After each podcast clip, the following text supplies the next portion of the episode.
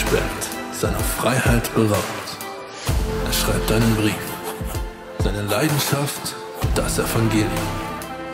Seine Botschaft, Jesus ist König. Ein Vorbild für uns alle. In Dankbarkeit, Demut und Freude im Leid. Freut euch im Herrn zu jeder Zeit. Noch einmal sage ich, freut euch.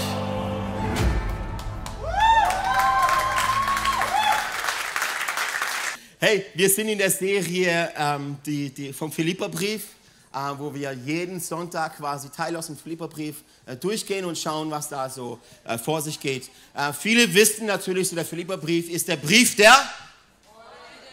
Oh, wow. Wie, auf welcher Bibelschule warst du denn? So cool. Ist so allgemein bekannt, der Philipperbrief, 17, 17 Mal wird Freude erwähnt. Und ja, das hat seine Berechtigung. Weißt du, was nur crazy ist? Wenn du danach, dass jemand dir sagt, Philipperbrief ist der Brief der Freude, habe ich auch schon, dass du danach den Philipperbrief nur noch mit dieser Brille Freude siehst.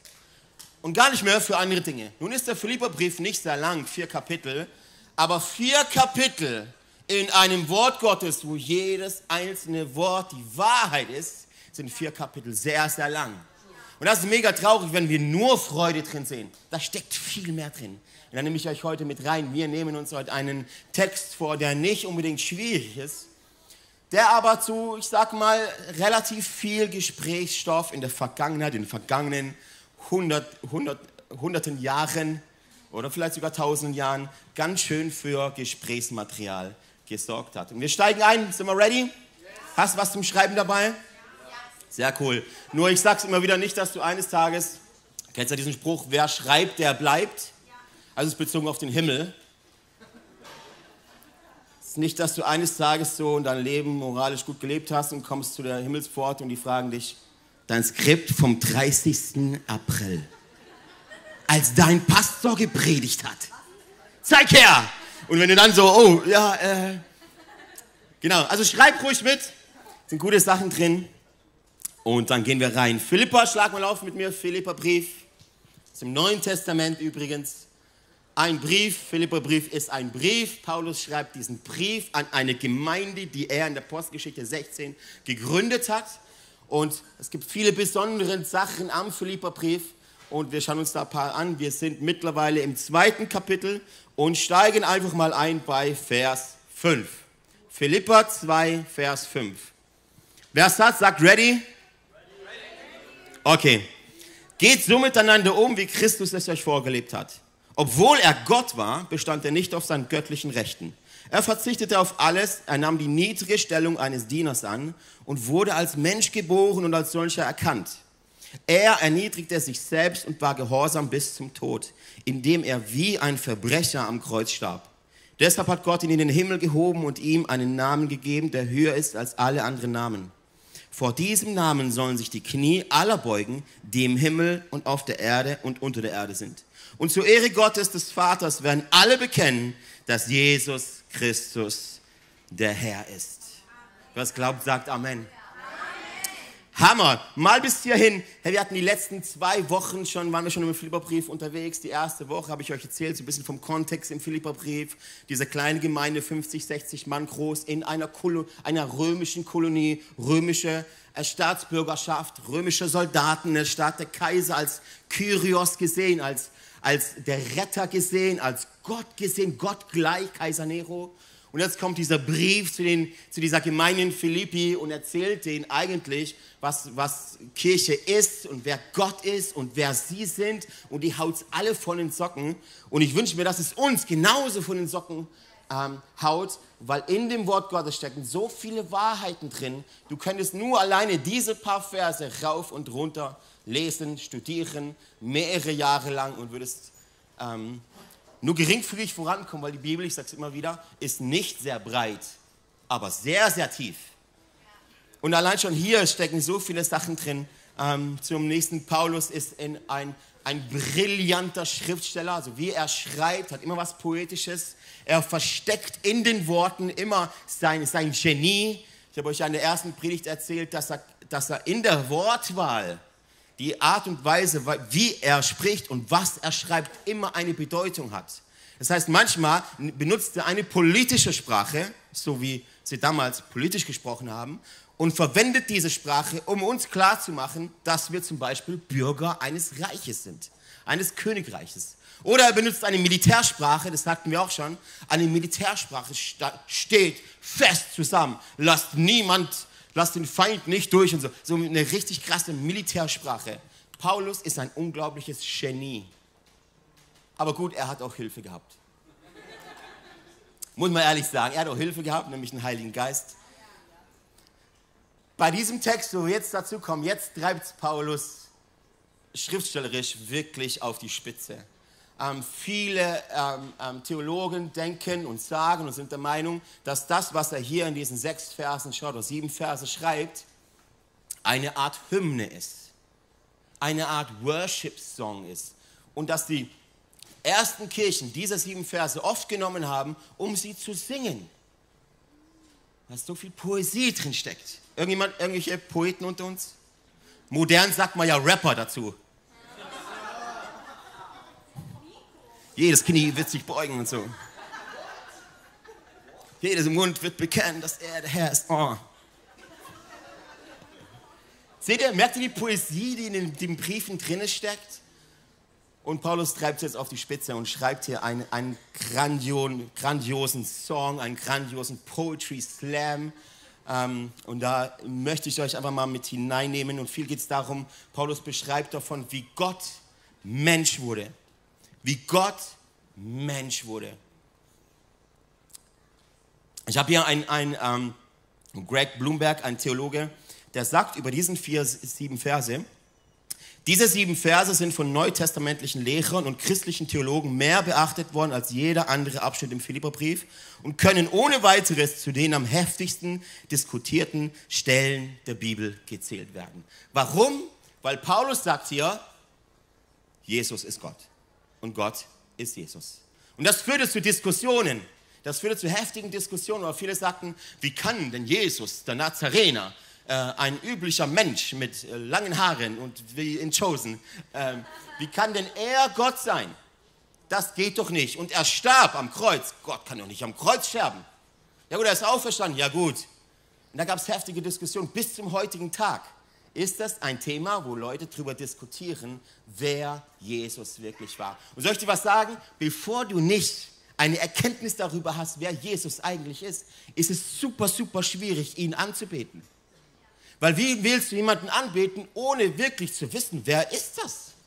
Ich sagte, wenn du Jesus anbetest als, als Rabbi, oh super, cool.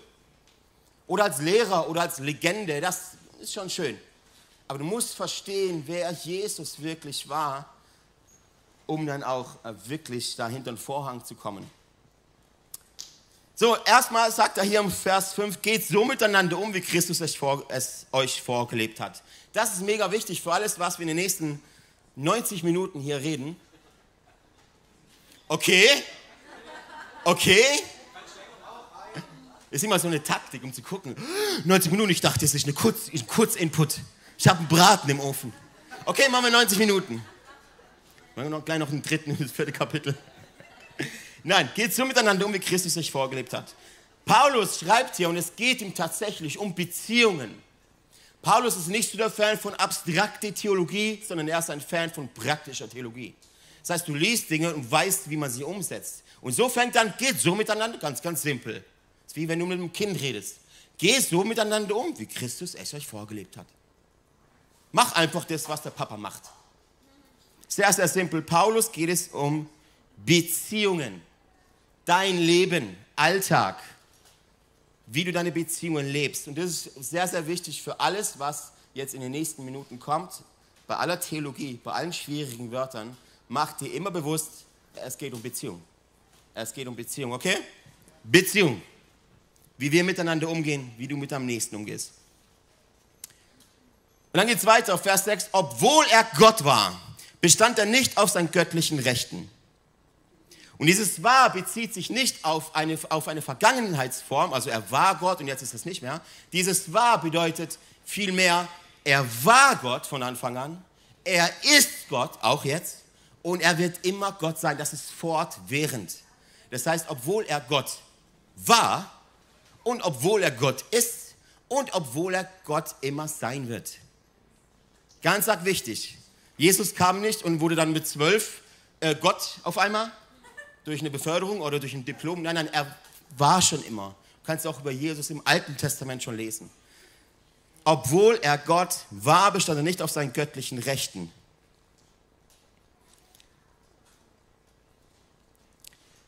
Wenn du Jesus anschaust in den Evangelien, wenn du siehst, was er gesprochen hat, wie er sich verhalten hat, bekommst du ein sehr, sehr genaues, spezifisches Bild davon, wer und wie Gott ist. Ein sehr, sehr genaues Bild, deshalb ermutige ich immer, lese mal die Evangelien durch, rauf und runter, hör niemals auf, zu sehen, wie Jesus die Dinge anstellt. Dann geht es weiter, er verzichtete auf alles. Er verzichtete auf alles. Er nahm die niedrige Stellung eines Dieners an und wurde als Mensch geboren und als solcher erkannt. In einer anderen Übersetzung heißt es, er, der in göttlicher Gestalt war, hielt es nicht für einen Raub. Und Raub ist der eigentlich besser übersetzte Begriff. Er hielt es nicht für einen Raub, Gott gleich zu sein. Nehmen wir mal an, der reichste Mensch der Welt. Weißt du mal, wer der reichste Mensch der Welt ist? Falsch. Bill Gates, ich glaube mittlerweile sogar nur noch zwei oder drei. Reichste Mensch der Welt. Ich hab's. Ein Franzose. Bernard, also ich weiß auch nicht, wer das ist. Bernard Arnault. Oder Bernard Arnault. Der reichste Mensch der Welt, aber einen sehr schwierigen Namen. Der kannst dir auch nichts von kaufen. Bernard Arnault. Der hat auf seinem Konto oder halt hat ein Reichtum von 226 Milliarden Euro. 200, das ist dreistellig Milliarden. Also ich wusste nicht, dass es so viel Geld überhaupt gibt. 226 Milliarden Euro, ein unglaublich reicher, reicher Mensch. Und als ich das gesehen habe, dachte ich so, Bro, bei, weißt du, wenn du 10 Milliarden hast, mach doch Schluss. Und dann gib die restlichen 216 Milliarden irgendwo hin, wo sie kein Geld haben. Weggeben. 10 Milliarden. Hallo, das kannst du in 10 Milliarden Leben nicht ausgeben. Oder vielleicht schon. Je nach Lebensstil. Warum gibt er das Geld nicht weg? Ja, ganz einfach, weil es ihm gehört. Weil es rechtmäßig ihm gehört, weil er, legal oder illegal, weiß man ja nie so genau, weil er es verdient hat. Es ist auf seinem Konto, steht sein Name drauf. Und wenn ich jetzt sage, gib es doch weg, sagt er, nö, es gehört mir. Und das ist, was die Bibelstelle hier meint. Er, der in göttlicher Gestalt war, und in einer anderen Übersetzung, obwohl er Gott war, hielt es nicht für einen Raub, dass ihm jemand etwas klaut, Gott gleich zu sein. Jesus im Himmel, auf dem Thron, angebetet von den Engeln, das war sein Recht. Das war, das war sein, das verdient er. Er verdient Anbetung und Ehre und Lobpreis und Herrlichkeit bis in alle Ewigkeit. Er verdient diesen Lob, dieses Lob. Und er sagt, nein, nein, ich lege meine Gottgestalt ab, werde Mensch. Und er hielt das nicht für einen Raub.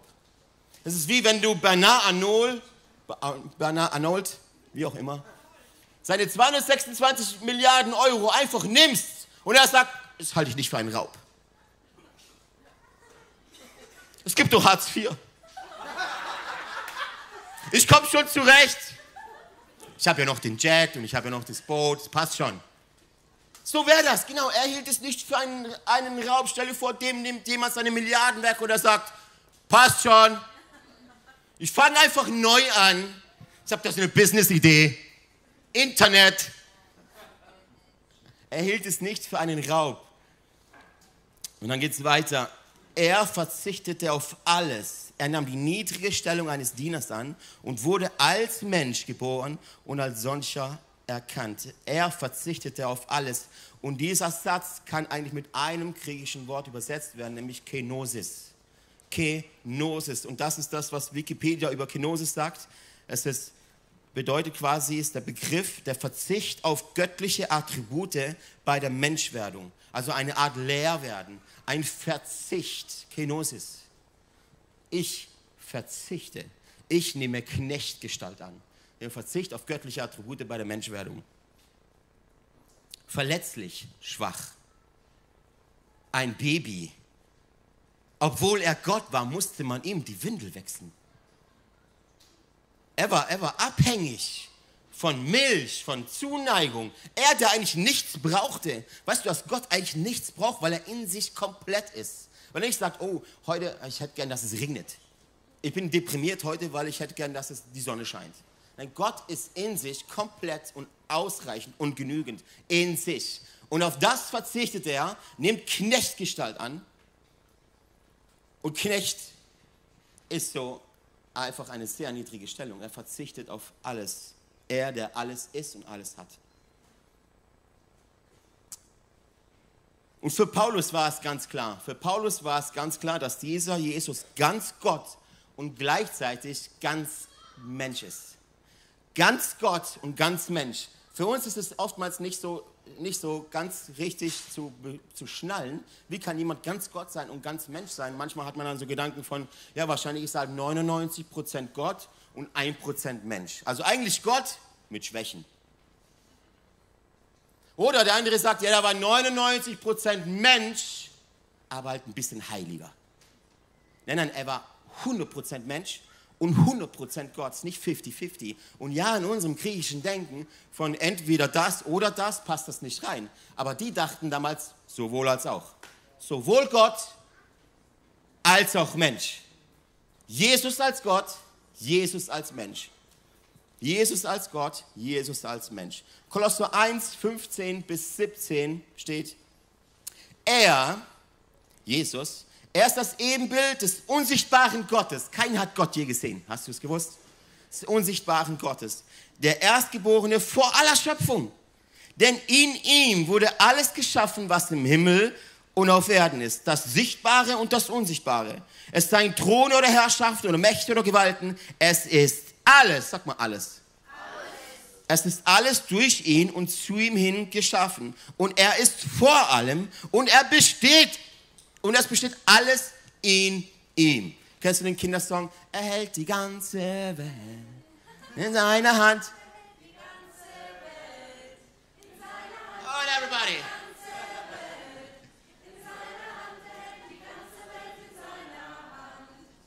Er hält die Dicken und die Dünnen. Jetzt hör mal auf, jetzt hör mal auf, jetzt hör mal auf.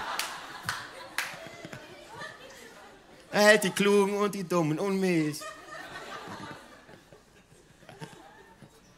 Oh, das ist so wahr, das ist so wahr. Er hält die ganze Welt in seiner Hand. Jesus ist wie das Sauerstoff. Es ist wie die Atmosphäre, wie die Ozonschicht. Das schützt. Das ist Jesus. Er ist alles in allem. Zu ihm hin wurde alles erschaffen. Du und ich auch. Jeder Baum, jedes Pflänzchen, jedes Tier, alles wurde durch ihn und für ihn erschaffen.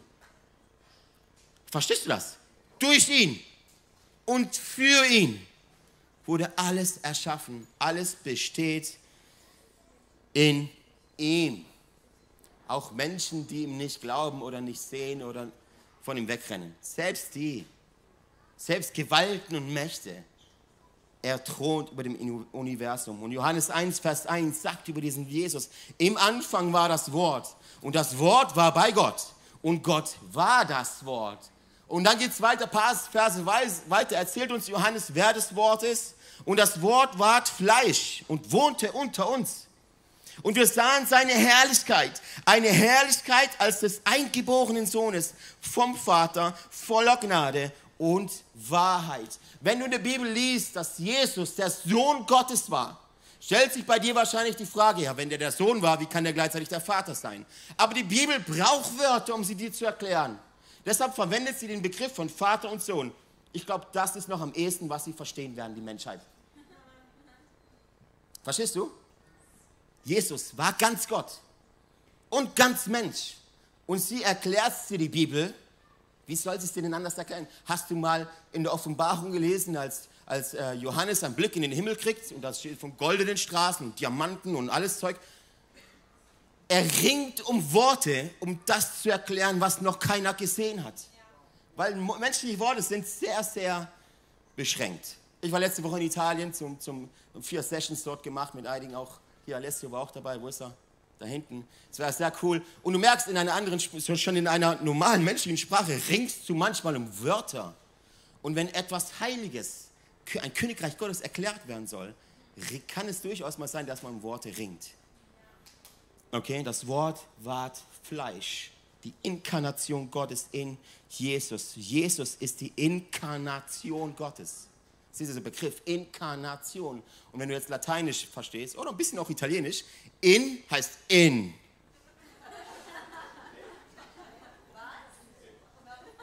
Deshalb musst du unbedingt auf die Bibelschule gehen. In heißt in. Karnation, das ist das lateinische Wort carne oder italienisch Fleisch. In Fleisch. Gott im Fleisch und Blut und Knochen und Mensch. Die Inkarnation Gottes, Jesus. Aber um das Jesus, da, um Jesus zu werden, musste Gott sich leer machen. Kenosis. Musste die, seine göttlichen Rechte, seine göttlichen Attribute ähm, weggeben. dass wir das verstehen, ist, ist so diese göttlichen Attribute. Zum Beispiel Gott hat Attribute. Gott als Gott ist omnipräsent. Omnipräsent bedeutet überall zur gleichen Zeit. Jesus, also Gott als Mensch, war Gott, war Jesus als Gott als Jesus omnipräsent? Nee. Also die Bibel schreibt oft, er war unterwegs nach Galiläa und er kann, war dann hier äh, über den, äh, über den ähm, See da, wie heißt der See? Ja! Halleluja, war ein kleiner Test. Er läuft quasi von einer Stadt zur anderen. Er war nicht omnipräsent, er konnte nicht in zwei Städten gleichzeitig sein. Jesus, Gott als Mensch, nicht omnipräsent. Und das nächste, ähm, allmächtig. Siehst du, dass Gott allmächtig ist? Bis auf eine Ausnahme kann Gott alles. Hast du gewusst, was Gott nicht kann? Lügen. Gott kann nicht lügen. Wow. Gott ist allwissend als Gott. Gott als Jesus war nicht allwissend. Er wusste nicht alles. Er wusste viel. Die Bibel sagt, dass er, ähm, dass er heranwuchs und seine Weisheit zunahm. Jesus lernte. Jesus kam nicht als Baby auf die Welt und, und sagte, hm, Pi Quadrat. Äh. Und weißt du was, wieso macht ihr eigentlich die Windel so rum? Das geht eigentlich andersrum. Jesus lernte, er wuchs heran und nahm zu an Weisheit. Jesus lernte. Hast du dich mal gefragt, wann war der Punkt, wo Jesus Gott wurde? Mit 18. Das war volljährig, da kam das dann. Er war es immer. Er war es immer. Aber das war diese Knechtgestalt. Jesus, und dann fragen sie ihn, Jesus, wann kommt das Ende der Welt? Und Jesus sagt, keiner weiß die Stunde, allein der Vater.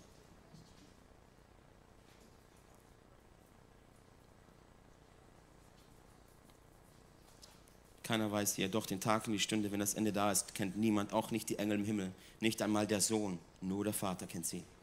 Jesus als Gott. Jesus war ganz Gott und ganz Mensch, das musst du verstehen. Aber denk dran, nicht vergessen, es geht um Beziehungen. Wir kommen gleich dazu. Wir haben noch neun Minuten, äh, ich meine 84 oder so. Ah, okay. Jesus war ganz Gott und ganz Mensch und nahm Knechtgestalt an. Markus 10, 44 bis 45. Wer unter euch der Erste sein will, soll der Sklave aller sein. Der Sklave aller sein. Selbst der Menschensohn ist nicht gekommen, um sich dienen zu lassen, sondern um anderen zu dienen und sein Leben als Lösegeld für viele Menschen hinzugeben. Hast du gewusst, dass Jesus die Füße seiner Jünger gewaschen hat? Ich meine, ich mein, ganz ehrlich, was für ein Gott ist das? Der Jüngern. Jesus sagte oft, wie, oh, wie lang muss ich noch bei euch sein? Gott wäscht Menschen die Füße. Was für ein Gott ist das bitte? Alle Menschen versuchen, wie Gott zu sein. Und da gab es einen Gott, der wollte Mensch sein. Sein Name ist Jesus Christus. Er wäscht Menschen die Füße, die er erschaffen und, und die durch ihn und für ihn hin geschaffen sind. Er wäscht ihnen die Füße. Er wäscht ihnen die Füße. Er erniedrigte sich selbst und war gehorsam bis zum Tod. Er erniedrigte sich selbst, in anderen Übersetzungen steht, er demütigte sich selbst und war gehorsam bis zum Tod. Johannes 10, 17 bis 18, der Vater liebt mich, weil ich mein Leben hingebe, um es wieder zu erlangen. Niemand kann es mir nehmen. Ich gebe es freiwillig hin. Ich habe die Macht, es hinzugeben und ich habe die Macht, es wieder zu nehmen. Denn mein Vater hat mir diesen Auftrag gegeben. Okay, wer kreuzigte Jesus? Gott. Der Vater hat ihm diesen Auftrag gegeben. Es war seine freie Entscheidung. Es war der Heilsplan. Schon mal gehört? Heilsplan.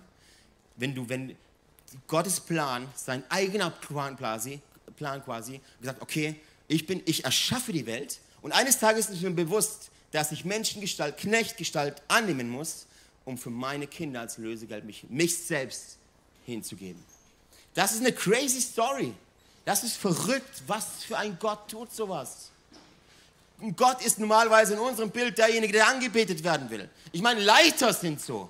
Leiter, normale Menschen sind so, dass sie sich erheben wollen, dass wir uns erheben wollen über andere hinweg und sagen, schaut mich an. Meine Erfahrung, meine Intelligenz, meine Schönheit, das, daraus besteht die Welt. Überall, wo du hinschaust, sind Menschen, die sich über andere Menschen erheben. Überall. Und da ist nicht mal nur, nicht mal Sklavenkultur oder sowas gedacht, sondern einfach in Karriere, in Position, in dieser ganzen Welt, im Business, überall gibt es Menschen, die sind hier und es gibt Menschen, die sind hier. Derjenige verdient wenig, derjenige verdient viel. Derjenige hat wenig, derjenige hat viel. Und je nachdem, in welcher Kultur du aufgewachsen bist, in welchem Land, in welcher Region, hast, bist du entweder da oder da.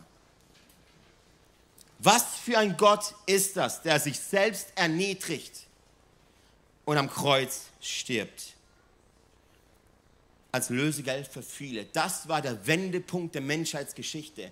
Da begann die Zeitrechnung. 1985, mein Geburtsjahr, seit Jesu.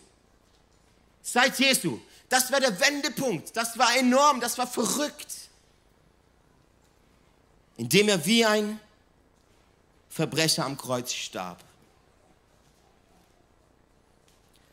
Das war das ultimative Beispiel hingegebener, echter, bedingungsloser Liebe. So sieht das aus, Freunde. So sieht das aus, indem er wie ein Verbrecher am Kreuz starb. Und das ist Blasphemie. In einem Song wäre das der Drop. Wisst ihr, was ein Drop ist?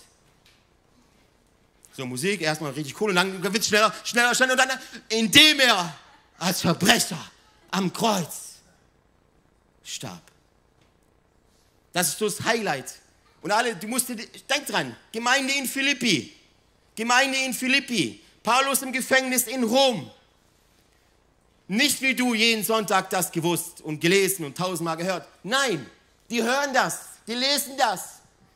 Dass Jesus, Kyrios, der Retter, der Gott, der Messias, am Kreuz wie ein Verbrecher sein Leben hingegeben hat wie ein Verbrecher am Kreuz starb.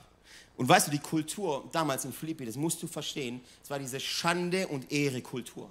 In vielen Teilen der Welt ist es noch heute so. Südostasien zum Beispiel, Mittlerer Osten, da geht es gar nicht so viel ums Karriere machen, gar nicht so viel um Gesundheit, gar nicht so viel um, um Geld, sondern Schande und Ehre. Ehre ist so das größte Ziel, wenn ich meinem Namen, Familiennamen Pastorella alle Ehre mache. Wenn ich irgendwelche Abzeichen kriege, wenn ich irgendwie in ein Haus rennen kann, jemand zum Retten. Ehre. So das größte Ziel. Danach jagt man. Und danach war auch Philippi sehr, sehr, die Gemeinde und die ganze Kultur sehr, sehr überzeugt. Und auf der anderen Seite ist die größte Angst nicht Armut, nicht Krankheit, sondern Schande. Schande. Ehre und Schande. Und teilweise auch in Teilen Afrikas noch, dass es viel darum geht, Ehre und Schande darfst keinem Schande machen. Und für uns ist das Konzept von Ehre und Schande daher ein bisschen schwierig zu verstehen, weil uns eigentlich egal ist, wie Schande und Ehre, irre. Sondern wir sind eher auf andere Sachen aus. Und in dieser ersten, in dieser Zeit, in dieser Welt damals war so das Kreuz, auf Lateinisch Krux, das Kreuz, der Inbegriff von Schande. Der Inbegriff von Schande. Viele sagen sogar, dass das Kreuz, Krux, damals eine Art Schimpfwort war. Dass man es nicht erwähnt hat. Krux, nicht so laut. Das hat ein Schimpfwort war, dass man sich so, dass man es eigentlich kein Wort war, dass man es gängig benutzen sollte. Der Inbegriff von Schande. Es war die schändlichste Art zu sterben. Für die Römer zum Beispiel war es illegal. Als römischer Bürger dürftest du eigentlich nicht gekreuzigt werden. Es war illegal, außer wegen Hochverrat. Wenn du Hochverrat am Kaiser begangen hast, das war die einzige Art und Weise, wie du als römischer Bürger und Kolonie, ihr wisst ja in Philippi, ähm, gekreuzigt werden hättest können. Und ich habe hier einen kleinen Brief für euch von einem äh, römischen Schriftsteller zur Zeit von Paulus, der hieß Cicero. Einen römischen Bürger zu fesseln ist ein Frevel, ihn zu geißeln ein Verbrechen, ihn zu töten kommt fast einem Vatermord gleich. Wie soll ich eine Kreuzigung beschreiben? Es lässt sich kein angemessenes Wort finden, um eine so abscheuliche Ungeheuerlichkeit zu beschreiben.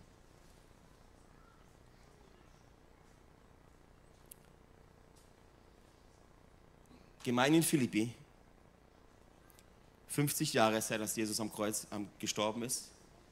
Und vielleicht verstehst du jetzt auch besser, warum Petrus und die anderen Jünger so deprimiert waren, als Jesus am Kreuz hing. Schande. Vielleicht bist du jetzt ein bisschen gnädiger mit Petrus, warum der nicht am Kreuz war. Vielleicht bist du jetzt ein bisschen gnädiger mit Petrus, weil er wieder fischen gegangen ist. Weil stell dir vor, der Messias, der König des Universums, stirbt auf die schändlichste Art und Weise, die es eigentlich nur gibt. Auf die schändlichste Art und Weise. Mit dem willst du eigentlich nicht mal befreundet sein. Da willst du dich nicht blicken lassen. Oh, am Kreuz. Das ist, geht nicht. Galater 3 und auch im Mose. Denn er hat an unserer Stelle den Fluch auf sich genommen. Er hat, es heißt ja in der Heiligen Schrift, also im, im Mose, wer am Holz hängt, ist von Gott verflucht. Für sie war klar, für die Welt damals war klar, Jesus ist am Kreuz gestorben. Am Kreuz, an dieser schändlichen, auf diese schändliche Art und Weise. Das muss bedeuten, dass dieser Mensch, der am Kreuz hängt, von Gott verflucht ist. Das ist das, was sie dachten damals. Und weißt du was? Sie haben recht. Hast du gewusst, dass es in der Bibel heißt, dass, dass Jesus den Fluch, den, der uns treffen hätte sollen, auf sich genommen hat? Er wurde zum Fluch. Und die Juden kannten diese Schriften von Mose und wussten genau, der, das ist etwas, was sie nicht in den Kopf gekriegt haben. Der wird gekreuzigt. Der Messias, das ist so paradox. Ein gekreuzigter König. Dass ein König gekopft wird und so, ja, okay, das können wir noch verstehen. Aber dass er am Kreuz stirbt, die schändlichste Art und Weise, die es eigentlich gibt. Das war so paradox und eigentlich nicht zu verstehen. Und für viele von uns heute auch nicht. Wenn du mit Menschen redest und sagst, ja, Jesus und der war Gott und der war allmächtig und der ist für dich und der hat einen Plan für dich und er liebt dich und die Auferstehung und seine Kraft und er sendet dir den Heiligen Geist oder du dich durchs Leben meistern kannst und den Himmel auf die Erde holen kannst, dann sagen alle, wenn der Gott war, wieso starb der dann am Kreuz? Hätte er dann nicht herabsteigen können und sagen, jo, alles okay. Hätte er können. Die Bibelstelle sagt das. Er war bereit, Hebräer 12, Vers 2, oh mein Gott, Hebräer 12, Vers 2, er war bereit, den Tod der Schande am Kreuz zu sterben, weil er wusste, und jetzt geht es um Freude, welche Freude ihn danach erwartete. Nun sitzt er an der rechten Seite von Gottes Thron im Himmel. Jesus wurde Mensch, dann ein Diener, Knechtgestalt, dann starb er am Kreuz, dann wurde er emporgehoben in den Himmel zum höchsten Thron. Ihm wurde der höchste Namen gegeben. Der Name, der über allen anderen Namen steht. Dieser Name Jesus. Da, wo alle immer die Leiter, die Karriereleiter hinaufklettern wollen und sagen, schaut mich an, ich bin der Größte und ich bin der Krasseste und schaut mich an und baut mir einen Thron. Da gab es dieser Jesus, der die Treppe hinuntergestiegen ist. Bis, zur, bis zu dem schändlichsten Tod, den es eigentlich gibt, dem Tod am Kreuz Begraben, der hatte nicht mal ein Grab.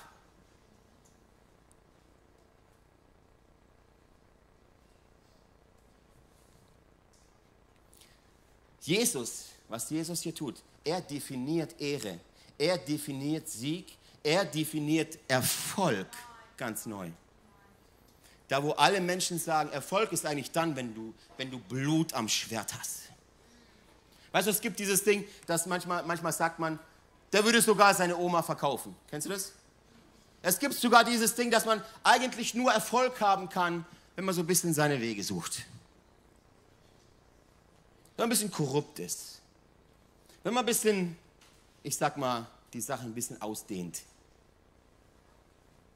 Jesus definiert es ganz anders. Er sagt Blut, ja, aber nicht am Schwert, sondern an den Händen, weil sie durchbohrt sind mit Nägeln. An den Füßen, weil die Füße durchbohrt sind mit Nägeln. An der Seite mit dem Speer direkt ins Herz. Blut ja, aber nicht am Schwert, sondern am ganzen Körper. Er dreht, er, er, er switcht das ganze Konzept von Ehre, von Sieg, von Reichtum, von, von, von Herrlichkeit und sagt, das ist die Art und Weise, wie du Ehre bekommst. Wenn du dich selbst hingehst, hingibst, dich erniedrigst. Was habe ich am Anfang gesagt? Um was geht's? Beziehungen. Beziehungen. Deshalb hat Gott ihn in den Himmel gehoben und ihm einen Namen gegeben, der höher ist als alle anderen Namen, weil er sich selbst erniedrigte und sich hingab. Die höchste Position. Und liebe Freunde, so sieht Erfolg aus. So sieht Ehre aus. So sieht Sieg aus. Du willst im Leben erfolgreich sein? Du willst siegreich leben? Gib dich hin für andere. Gib dich hin, schätze andere höher als dich selbst. Geh die Leiter nach unten, das ist nicht schwierig. Du versuchst Leiter nach oben gehen, geh sie einfach runter. Das ist übrigens der biblische Begriff von Umkehr. Es versucht nach oben zu gehen, mach mal Jesus gleich und geh nach unten. In Leiterschaft gibt es oft mal diesen, diesen Begriff, umso höher du kommst, umso weniger ähm, Sauerstoff gibt es. Da oben wird die Luft dünn. Schon mal gehört? Und ich denke mir, ja, geh doch wieder runter. Wenn es da oben zu wenig Luft gibt, geh doch wieder runter, du stirbst sonst. Ich würde schon sagen, dass Luft ein wenig wichtig ist. Aber ich kenne mich ja nicht aus. So, ich habe noch ein paar Bibelverse. Sind wir auch fertig. Jesaja, das ist noch ganz arg wichtig zu verstehen. Jesaja 45, lesen wir ab Vers 18. Jesaja, ein Prophet, der viel vom Kommen Jesus vorausgesagt hatte. Ganz, ganz wichtig. Und dieses, was wir jetzt lesen, war für die Juden damals, jeder kannte das auswendig. Das war die wichtigste Stelle für die damals, damalige jüdische Welt. Jeder kannte das. Jesaja 45, Vers 18. Die spricht der Herr. Herr großgeschrieben, das ist übrigens Jahwe, der den Himmel geschaffen hat, der Gott ist, der die Erde geformt und gemacht hat. Er hat sie gegründet, nicht als Wüste geschaffen hat er sie, sondern zum Bewohnen. Ich bin der Herr, spricht er. Einen anderen gibt es nicht. Hör ich ein Amen? Okay.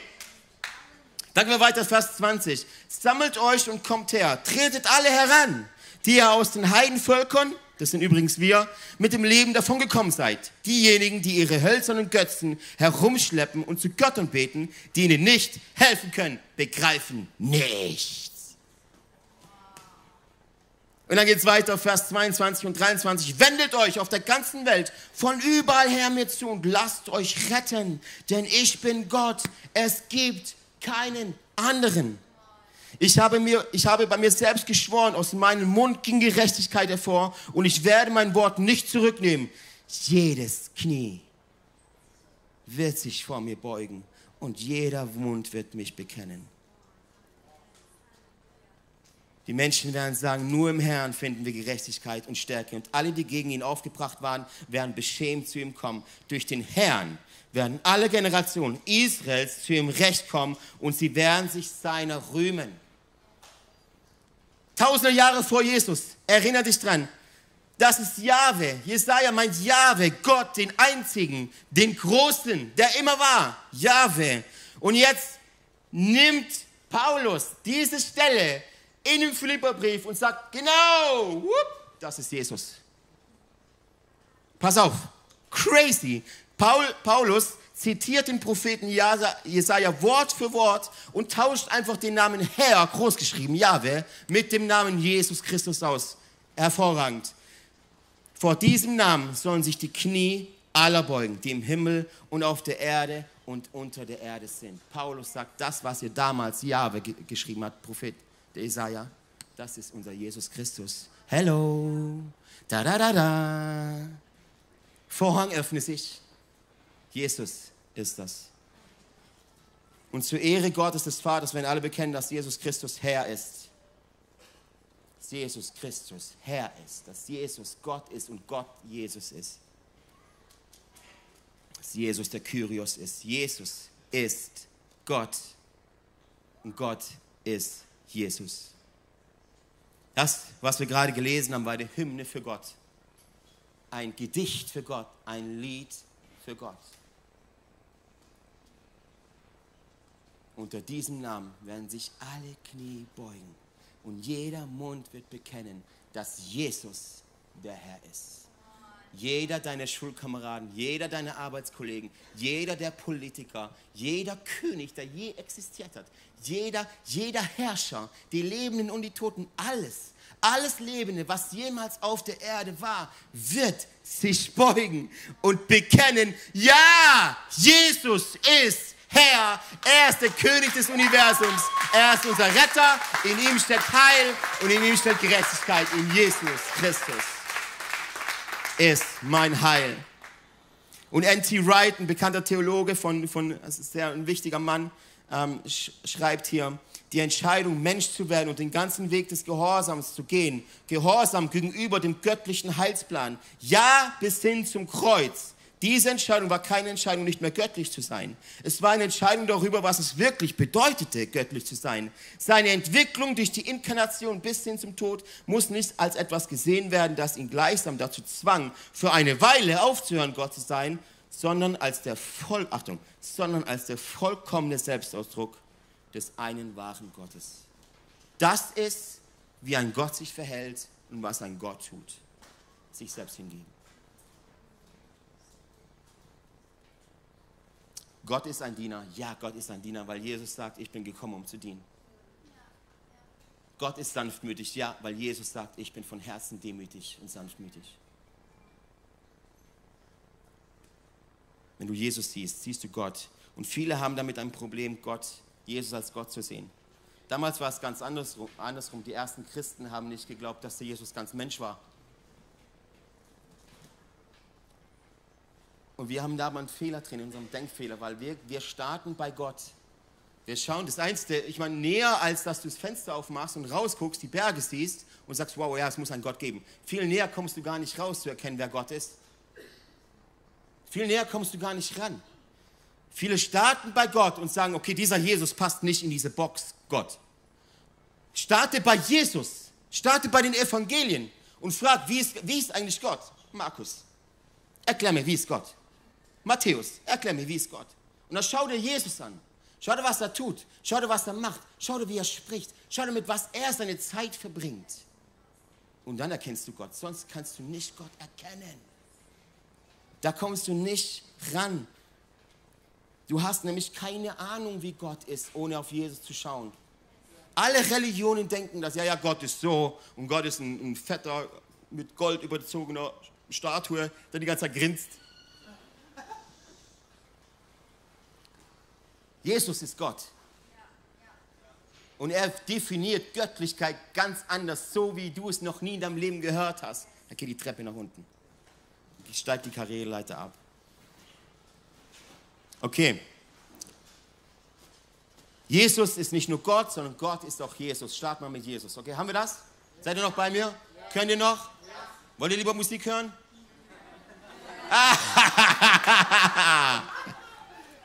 Liebe Church, liebe Church. Got you. Erwischt. Wir sind gleich fertig. so cool. Also, nochmal 1. Mose zurück. Das ist eine Hymne, ein Song, ein Lied für Gott. Das ist aber auch eine Hymne über uns. Wie wir miteinander umgehen sollen. Wie wir uns miteinander verhalten. Es geht um Beziehung. Ein Grund, warum du erkennen musst, wer Gott ist und wie Gott ist, ist, dass du seinen Charakter nachahmen kannst. Weil in unserer Kirche haben wir diese Vision, dass wir Jesus Christus ähnlicher werden. Das heißt, wir sind da noch nicht. Und auch wenn wir sehr, sehr schlecht da drin sind, in diesem Jesus ähnlicher werden, trotzdem hören wir damit nicht auf. Und ich habe immer so dieses Bild, dass Jesus, Jesus uns anfeuert und sagt, komm, probier's nochmal. Ja, in dieser Beziehung hast du es verkackt, dem hast du verletzt. Probier's nochmal. Probier's nochmal. Geht so miteinander um, wie Christus es euch vorgelebt hat. Kopieren. Als Eltern ist eins der coolsten Dinge, dass man sieht, dass die eigenen Kinder die Eltern kopieren. Wenn du das als Eltern nicht cool findest, hinterfrag, dein, hinterfrag deinen Charakter.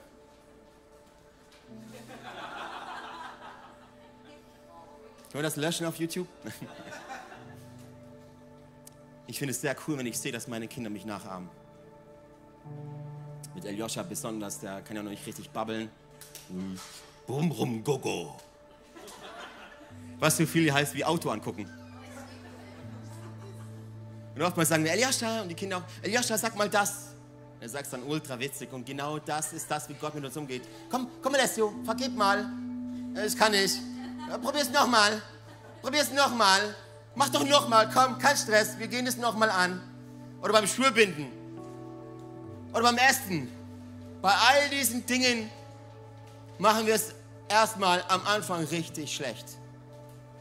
Beim Kopieren von unserem Vater ist es genau dasselbe. Es geht Jesus, den Charakter von Jesus. Nicht seine Geistlichkeit oder seine Heiligkeit, da kommst du nie ran übrigens. Wenn du versuchst, sündlos zu leben wie Jesus, viel Spaß damit. Aber seinen Charakter nachzuahmen, das können wir üben.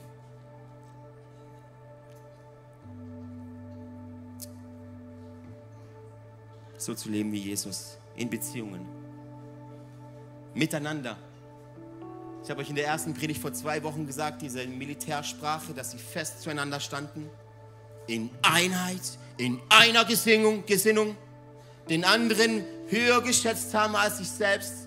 Das ist Jesus-Style. Und weißt du, ich habe so den Eindruck, vielleicht lass uns mal aufstehen dazu, dass wir das noch, dass wir das noch auf jeden Fall mitnehmen, weil jetzt wird es noch wichtig.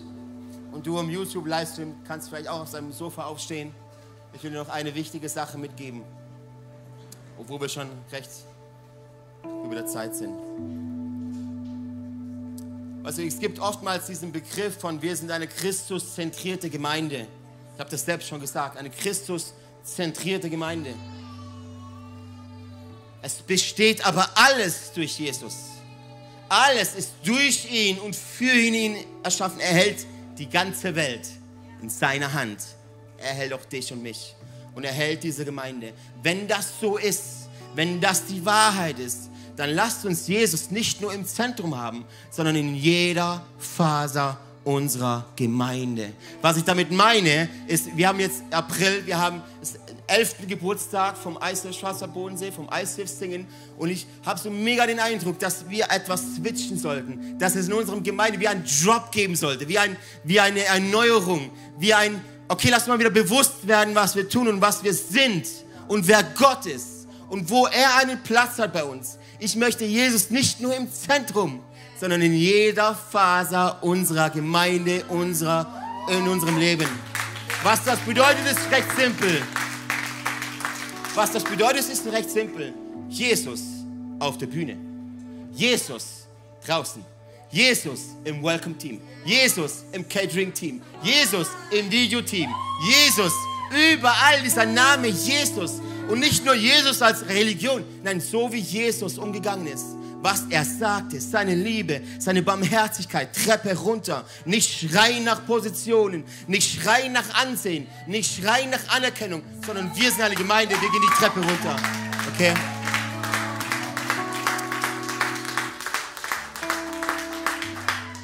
Ich weiß, das hört sich recht crazy an, aber das ist Jesus-Style dass ein König des Universums sich erniedrigt, den schändlichsten Tod aller Zeiten, den es überhaupt gab, in Kauf nimmt, um Beziehung mit dir zu haben, dann muss ich sagen, dann lass uns eine Kirche sein, die genau dasselbe tut. Uns den anderen höher schätzen als uns selbst.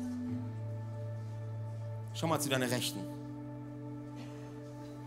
Und jetzt schau zu deiner Linken. Und jetzt schau nach hinten. Und jetzt schau nach vorne. Lass uns einander höher schätzen als uns selbst, als uns selbst okay? Sagen wir dazu Amen, Church? Amen. Können wir das machen? Jesus im Explore, Jesus in den Small Groups, Jesus im Kids. Bilder anmalen ist super. Wenn da Jesus nicht drin ist, ist es vergebens. Jesus überall, Jesus im Kaffee, Jesus überall. Was es bedeutet, wir fragen ihn. Wir werden ihn fragen. Jesus nicht nur im Zentrum, sondern in jeder Faser unseres Lebens. Jesus, wir danken dir, dass du gut bist. Oh Jesus, und wir lieben dich und du bist wirklich der König des Universums, der Kyrios. Du bist Jahwe. Du bist Anfang. Du bist Ende. Du warst schon immer. Du existiertest schon immer. Und du lebst heute. Und in Ewigkeit werden wir mit dir gemeinsam leben, Jesus. Wir wollen es heute wieder neu in Anspruch nehmen. Wir wollen es heute in neuen Anspruch nehmen und dich erneut erkennen, dass wenn wir jetzt in Worship gehen, in die Anbetung geben, Jesus dich anbeten für das, was du getan hast und noch viel mehr für das, wer du bist, Jesus. Wir lieben dich, Jesus. Und nimm deinen Platz ein als Haupt dieser Gemeinde. In jeder Faser dieser Kirche, Jesus, wollen wir dich sehen. Und wenn jemand Neues in dieser Kirche sieht, kommt, so das Erste, was man sieht, ist Jesus. Es ist nicht eine Leiter, es ist nicht ein Logo, es ist nicht eine Position, ist nicht eine YouTube-Reichweite nicht, sind nicht die Instagram-Follower, sind nicht der gute Auftritt und die schönen Lichter. Nein, es ist Jesus, dieser Name, unter den sich alle Knie beugen werden und jeder Mund bekennen wird, dass er der Herr ist. Come on, in Jesu Namen. Amen. Come on. Ey, so schön, dass du mit dabei warst. Wir sind am Ende dieser Session angekommen und ich hoffe, dich hat es weitergebracht und dir hat es auch gefallen. Ey, wenn das der Fall ist, darfst du gerne ein Like da lassen, du darfst den Kanal hier abonnieren und auch diese Glocke aktivieren, dann wirst du nichts mehr verpassen hier, was auf diesem YouTube-Channel abgeht. Wir haben hier alle Locations aufgelistet, wo wir uns physisch jede Woche treffen. Und wir würden es lieben, wenn du dir die raussuchst, die am nächsten von dir ist und mal vorbeikommst, dass wir dich da begrüßen dürfen und dich da auch kennenlernen dürfen. Hey, und wenn dir gefällt, was wir hier machen, was wir auf diesem YouTube-Channel hier machen, dann darfst du uns auch da sehr gerne unterstützen, ganz finanziell. Du hast hier einen QR-Code zu PayPal, wo du ganz einfach spenden kannst. Oder du findest auch den Link dazu, zu allen anderen Möglichkeiten, wie du uns unterstützen kannst, direkt in der Infobox. Und da kannst du sehr gerne draufklicken. Und vielen Dank an alles, was du da auch gibst. Wenn du das erste Mal heute hier bist, oder dich für Jesus entschieden hast, dann sage ich herzlich willkommen in der Family. Ey, du bist Teil einer riesen Church Family, einer Familie von Gott. Und wir, wir glauben daran, dass wir als Kirche Familie sind und eine Familie kennt sich untereinander. Und wir würden es lieben, dich auch kennenzulernen, dich willkommen zu heißen in dieser Familie. Deswegen füll doch gerne das Kontaktformular aus, das wir unten in der Videobeschreibung haben. So kannst du gerne berichten von dir und wir können mit dir in Kontakt treten und dich kennenlernen. Und auch wenn du sonst merkst, ich erlebe was mit Jesus heute durch diese Session, oder durch die ganze Woche hinweg, hey, lass uns das gemeinsam teilen. Auch da findest du einen Link, wo du reinschreiben kannst, was du erlebst, weil wir wollen aneinander teilhaben und erleben und spüren, was Jesus in den verschiedensten Orten, in den verschiedensten Leben von Menschen tut. Und es motiviert einfach enorm. Deswegen auch da herzliche Einladung, teile das sehr gerne, was du da erlebst. Hey, und ich freue mich auf die nächste Session mit dir oder dich an einem unserer Standorte begrüßen zu dürfen. Und ich wünsche dir alles Gute. Mach's gut.